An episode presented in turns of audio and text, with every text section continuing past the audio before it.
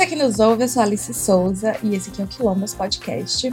Muito obrigado por dar play nesse episódio, por ouvir a gente. Sério, a gente fica muito feliz. Lembrando para vocês que estamos no Instagram, arroba quilombospod, e no Twitter, no arroba quilombospodcast. Se você chegou aqui de paraquedas, esse é um podcast que aborda debates étnico-raciais sob a ótica do gênero. E é isso. É... A gente conversou para essa semana com o professor Luiz Tomás. Eu não vou apresentar ele, não, vou deixar que ele se apresente para vocês. É isso, gente. Espero que gostem do episódio.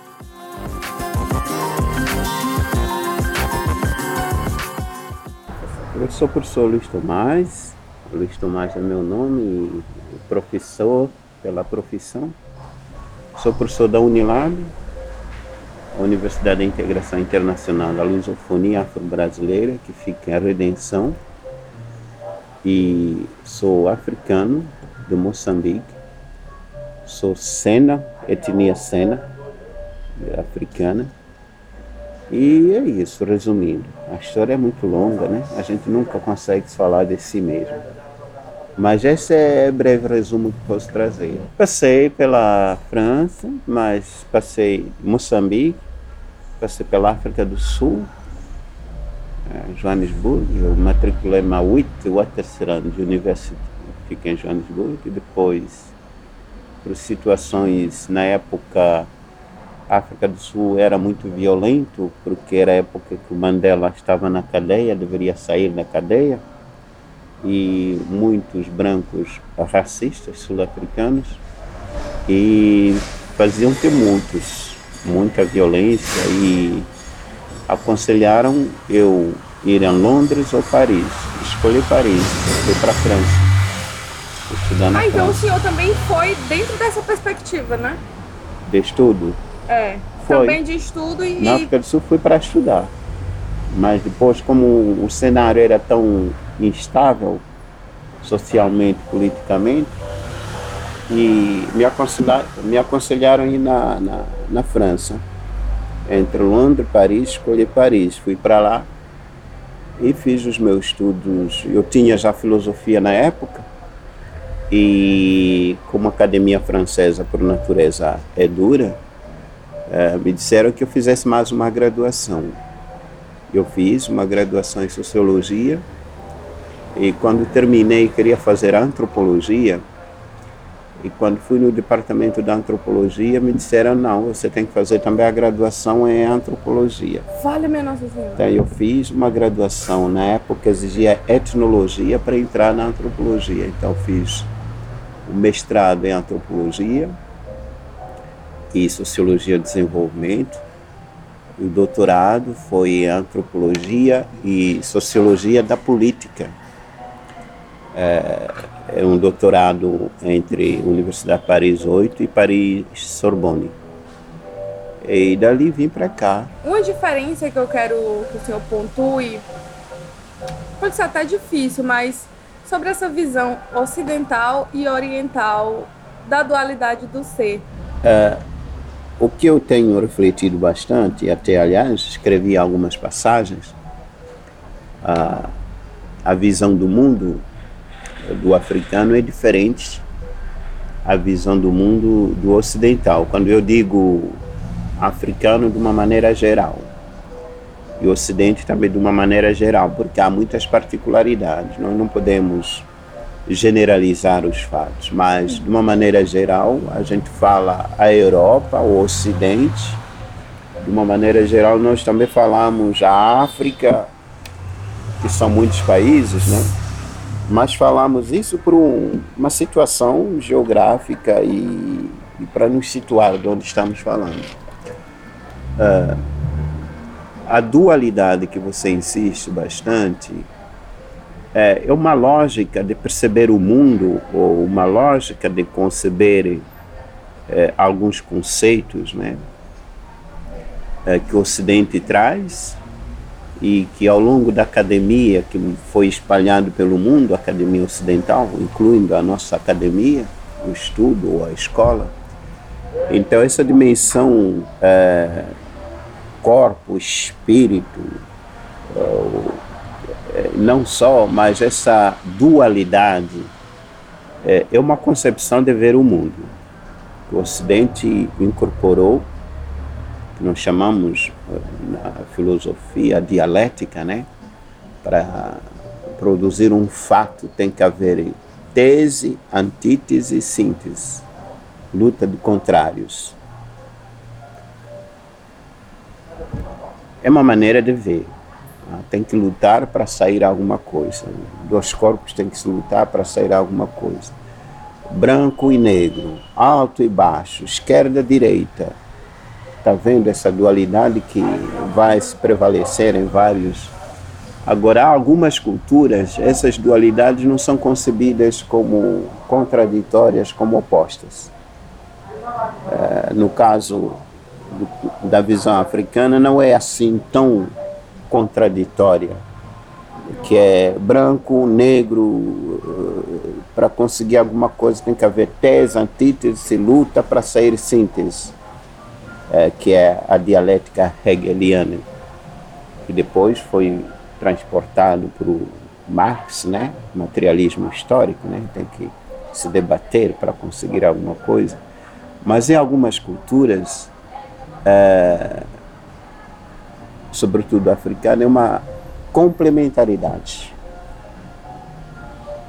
A complementaridade significa não existe só a, a, a escuridão ou a luz e a escuridão. A escuridão existe porque tem luz. A luz existe porque tem escuridão. Então as duas coisas existem por necessidade entre elas. É, uma coisa que eu, eu lembrei agora do Ana Karenina, do Tolstói, que ele começa falando que as famílias, as famílias felizes existem porque as infelizes existem. Sei. Que é e os momentos felizes existem porque os momentos infelizes existem. Exatamente. Essa lógica. Quer dizer, uh, indo mais para a vida, uh, as dificuldades que nós encontramos na vida faz parte da própria vida. O chorar e rir é uma dinâmica complementar. Não existe uma pessoa que fica só chorando, não existe uma pessoa que só fica rindo.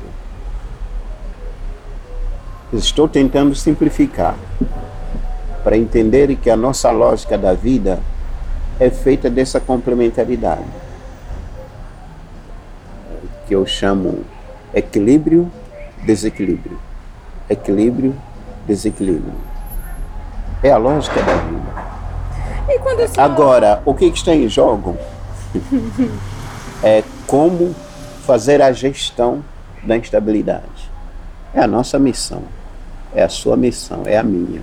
É a missão de todo ser humano lutar para manter o equilíbrio, para que o desequilíbrio não seja exagerado nem também o equilíbrio seja mais exagerado. Mas essa luta, como nós andamos, quando um pé está no chão, o outro está em cima. Quando baixa esse, o outro fica no em cima. Quando os braços andam, uma fica à frente, o outro fica atrás. O outro fica atrás. É a lógica. Se todos os braços andarem à frente, você não caminha, não vai ter força. Se todos os pés estiverem em cima, você não tem estabilidade. Sim. Uma coisa que Você está entendendo? Eu estou tentando simplificar para entender a lógica da vida é feita de altos e baixos.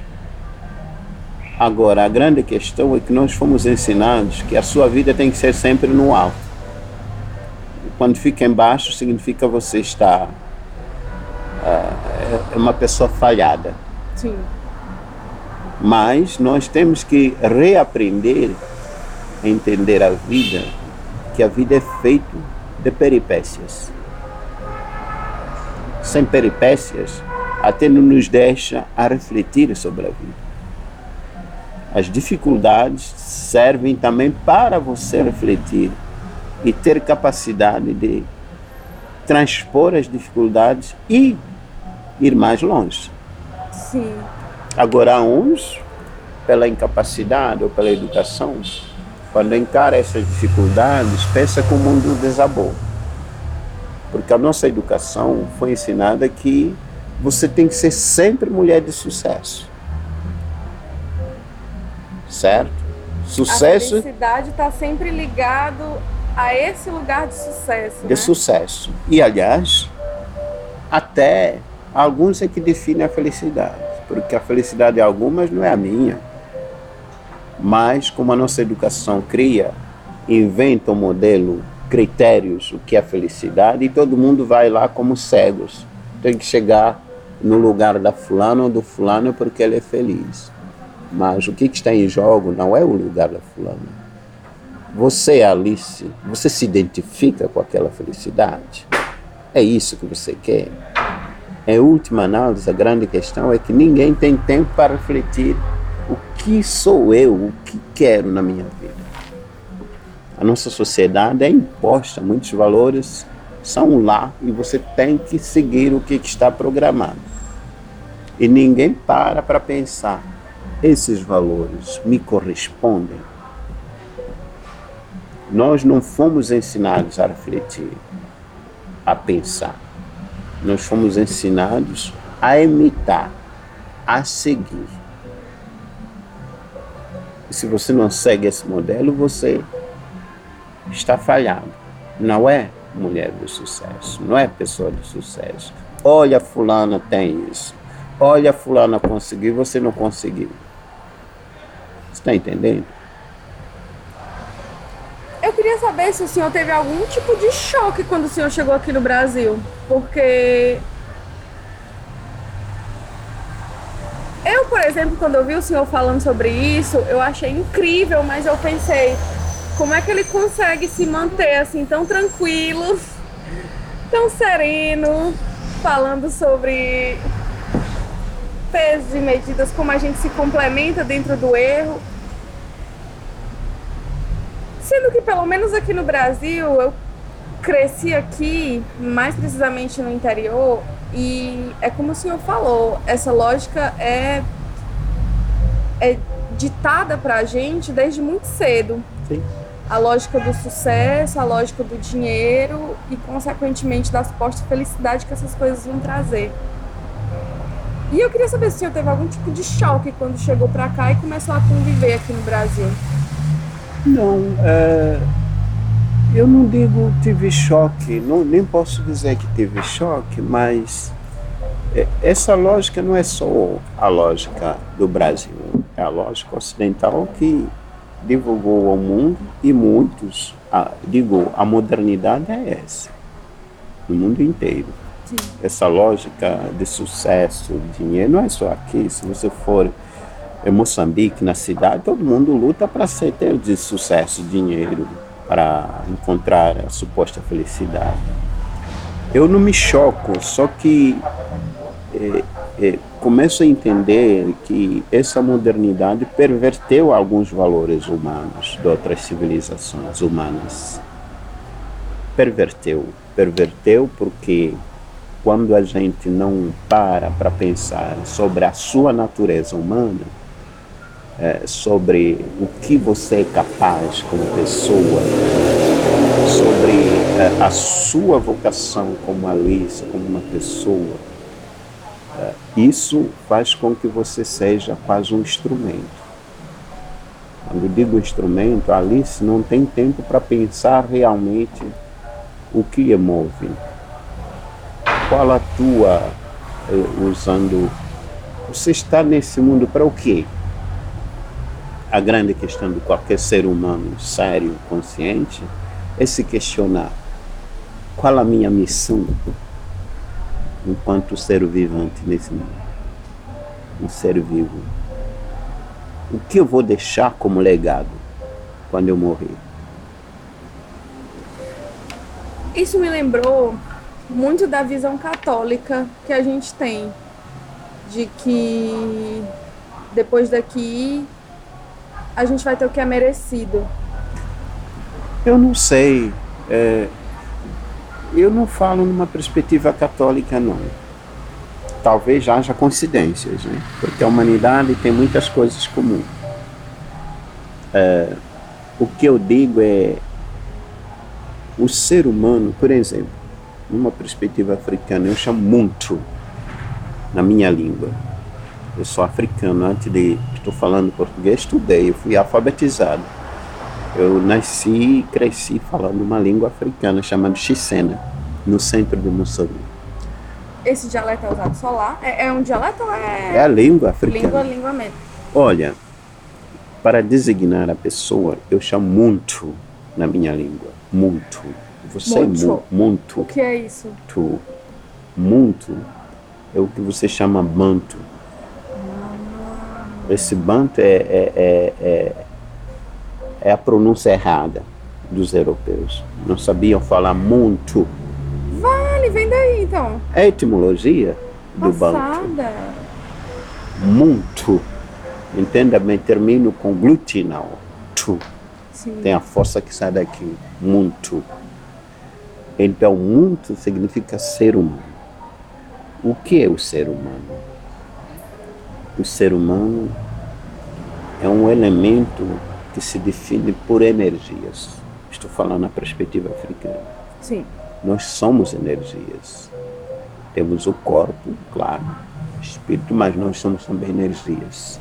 Assim, cada um tem a sua energia. Você pode ter boas energias onde você vai, ou você pode ter más energias, assim como as pessoas estão aqui. É por isso, às vezes, quando chega num lugar, para quem tem sensibilidade, sente, ah, esse lugar tão estranho, né? Ou se chega alguém e diz, nossa, essa pessoa é tão estranha, né? Quer dizer, nós somos energias também. Que isso não é novidade. A física quântica fala isso. Nós somos energia. O teu corpo não limita aqui. Está relacionado ao universo, ao meio ambiente, à natureza. Onde você vive, segundo o apartamento, se você vive na floresta, se você vive no campo, o teu corpo toma aquele ambiente. E você é influenciado o teu comportamento por esse ambiente. Então nós somos literalmente ligados à natureza como seres humanos. Então, essa perspectiva que estou dizendo, a natureza e o universo, digo, o cosmos, a lua, uh, o sol, as estrelas. Né? Então, o nosso comportamento está completamente ligado a tudo que está à nossa volta.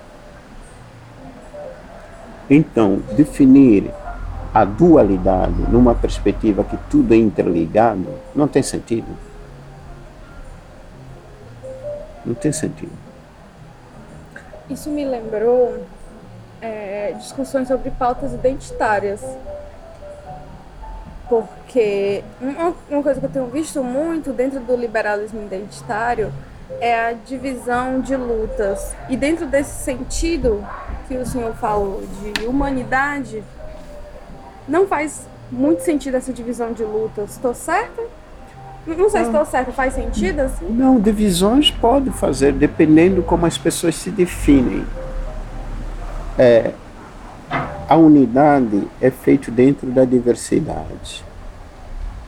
Somos todos humanos, mas cada um tem as suas particularidades. Mas essas particularidades não é motivo de desafio, não é motivo do racismo.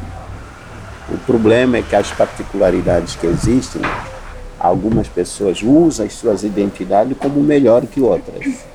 Volta Ou julgando- negócio do Marx, né? Que o senhor acabou de falar Sim. sobre a- O conflito. o conflito. Eu sou melhor do que ele. A minha identidade é melhor do que essa. A minha religião é melhor do que aquela. A religião dela não é boa. A cor dela não é boa. A minha cor é a melhor. A característica física dela não é bonita. A minha que é bonita. Ou a bonita é essa. Aí cria conflitos. Quando você perceber que qualquer pessoa é linda do seu jeito, você não tem o que confrontar. Mas fomos ensinados que alguns conceitos são bonitos, outros são feios. Se você está naqueles conceitos bonitos, você se sente superior. Se você não tem, tem que ter o conceito daquela outra pessoa, a característica daquela pessoa. Logo, você significa estar menosprezando uma característica, elevando a outra. Essa é a guerra que nós vivemos eternamente. E que parece não, não, não ter um, um fim lógico, né? Porque esse embate de lutas vai existir enquanto. Existe, enquanto nós permanecermos na ignorância, ela vai existir permanentemente. Enquanto você achar que eu sou superior que aquele, a luta vai ser permanente, porque ninguém vai gostar que seja inferior. E aí, como é que a gente exercita esse olhar? O exercício é, é, é dizer que nós temos que reeducar o ser humano e dizer que você não é superior, você não é tão bonito que o outro. Agora, estão preparados para entender isso? Não. Porque cada um se fechou no seu quadrado que foi educado desde criança que você é bonito, você é superior, e outros ficaram naquele quadrado, você é feio, é bonito, tem que lutar contra o outro para você ser feio. Eu vou precisar lutar para minha existência contra alguém? Não preciso não. Eu sei o que eu quero. É exatamente isso, né? Saber o que quer. Parece que quando a gente sabe o que quer, como o senhor falou, o objetivo de vida, o que é que eu estou aqui fazendo? Claro. Eu vou precisar discutir com alguém para minha existência? Para quê? Eu preciso botar alguém como superior. Superior em relação a quem? O problema é que você valoriza tanto a pessoa como superior e a pessoa acha que é. Eu não tenho nada a ver. Ele está vivendo a vida dele, eu estou vivendo a minha. A minha missão é me realizar como pessoa. Por isso que eu digo o que eu quero na vida. Estou executando. Por isso eu perguntei, você é jornalista? Por quê? Mas eu quero. Você está fazendo bem o que, que você está fazendo? Sim. Se você encontrar um empresário milionário, para você, ó, não faz parte do teu sonho. Teu sonho é ser jornalista. É ser pouco, é ser menos em relação ao bilionário, em relação ao empresário, em relação, sei lá, ao reitor da universidade. Não. Alice se, se descobriu que eu vou ficar feliz aqui. E quando passa um bilionário, você passa, é, é bilionário, pronto. É o sonho dele. Está feliz? Está. Do lugar dele. Você está feliz? Está no seu lugar. O problema é eu classificar o bilionário e Alice jornalista, melhor é, é bilionário. Não. Alice está sentindo bem naquele lugar? Tá. É isso que Alice quer na vida? É. Estão no mesmo nível. Alice, o que queremos nesse mundo é a realização do ser humano. Dinheiro é complementar. Precisamos, precisamos, mas não é tudo. Você vai descobrir tem gente rica miseráveis como pessoas. Você sabe o que estou falando. E vice-versa. Agora, ninguém nos dá uma capacidade de entender o que eu quero na minha vida. Eu estou me sentindo realizado na minha escolha. Agora, é um trabalho grande, o um trabalho do eu, você se reconhecer. O nosso problema é querer julgar outra pessoa. Passamos a vida a julgar as pessoas e nós nos estranhamos, não nos conhecemos. E esse é um problema, porque eu não sei se eu me expresso bem quando eu falo dualidade, é porque eu não encontro outra, palavra. Mas quando a gente fala de julgamento, pelo menos uma coisa que eu observo aqui, eu não tive a oportunidade ainda de, enfim, visitar outras civilizações ocidentais fora daqui da América do Sul, mas a gente está sempre com o dedo em riste para apontar qualquer coisa que causa uma desaprovação. O problema é você estar em frente. É, tudo que você faz se relaciona o que, que o outro vai dizer de mim. Essa minha ação, como vão julgar? Você a nenhum momento se questionou: isso me faz feliz? Estou fazendo? Se eles julgarem, desde que você faça o bem nas suas ações. Como é que a gente define esse bem nas ações? Bom, se você passa a vida a insultar as pessoas, você sabe que não está vivendo uma vida boa. Fazer o bem chamam vários nomes, mas é, é você respeitar a quem estiver ao seu lado. Sobre Respeitar a individualidade da individualidade, pessoa. como ela é, como ela é. Os, os cristãos até usa isso, né? É, ama e viva tudo que você quiser.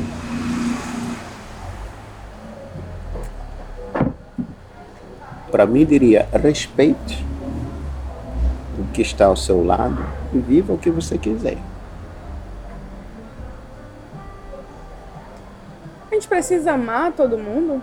Não é amar, até é um termo que muitas vezes, como o mundo é cristão, quando diz amar, fica logo como se fosse cristão. O, amar em qualquer civilização existe. É, é, saber conviver bem com o próximo, com o outro que está ao seu lado.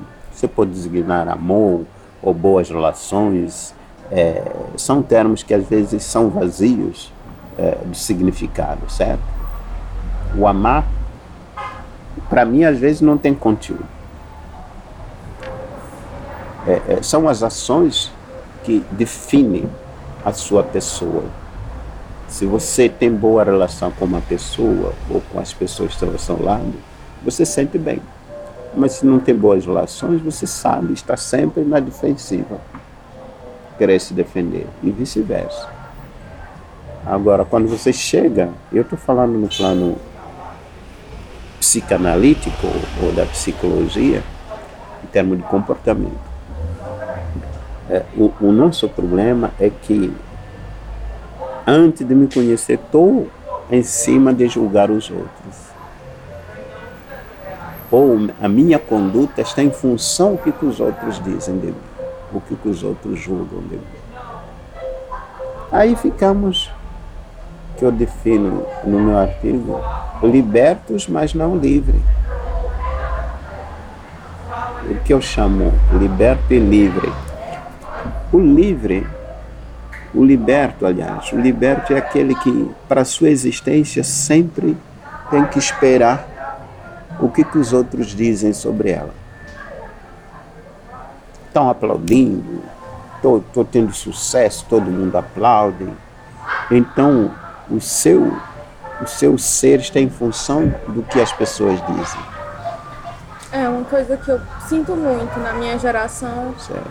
É a gente estar tá fazendo as coisas, fazendo, fazendo, fazendo, fazendo, mas a gente só acha que o reconhecimento chega quando alguém chega pra gente para falar. Isso. E você se mede pela. Hoje vivemos isso plenamente. Você põe no YouTube, quanta gente acessou, quantos inscritos, quer dizer, o que, que os outros dizem sobre mim? Se tem tantos, oh, bateu o recorde. E aí vai. Tudo que você vai fazer é em função do que, que os outros dizem. Quantos likes houveram? É, é a lógica da modernidade. Mas até quando que você vai viver esperando dos likes. Tudo que você tem que fazer tem que esperar like. Você acha normal isso? Adoecedor. E é um pouco cruel também. Mas justamente, pensa na crueldade. Porque todo momento você tem que esperar que os outros botem like em você. Quer dizer, você vai viver sempre em função dos likes. E se não houver likes? E é uma expectativa difícil de ser alcançada, Justamente. né? Porque você não sabe. Justamente. É apreensão, é, é tensão permanente. Vai haver like. Mãe, oi, quando você vem. Eu assisto os vídeos. Ah, quando assisto, põe like, não sei o que. Eu fico rindo. Quer dizer, para sua existência tem que esperar que alguém dê ok. Você entende Isso onde é chegamos? É muito bizarro, né? É o mundo que eu digo, a gente não tem tempo para pensar que mundo estamos vivendo. Certo? É claro, de vez em quando ouvir boas palavras, mas não é toda a vida. E tem gente completamente alienada nesse mundo. Sim. Tudo que faz tem que esperar. É esse que eu chamo liberto. Agora, o livre não espera do like nem nada. O que está fazendo está dando sentido à vida dele? Está. Estou agredindo alguém? Não. Estou feliz. Saí da minha casa, não esperei de ninguém fazer like. Eu estou aqui, tomando água, nem quero saber do like. Vou para minha casa, eu quero dormir. Quero saber de like, não. Não, porque like é comigo. Eu estou bem. Estou. Agora, Alice, o que estou falando? Estou falando numa simplicidade. É muito profundo. Estou falando. Se você pensar seriamente, é muito profundo. Por quê? Porque nós não fomos educados de entrar sobre nós mesmos. A gente tem medo de entrar sobre a nossa vida. Porque vamos nos encontrar com um eu que nos escandaliza.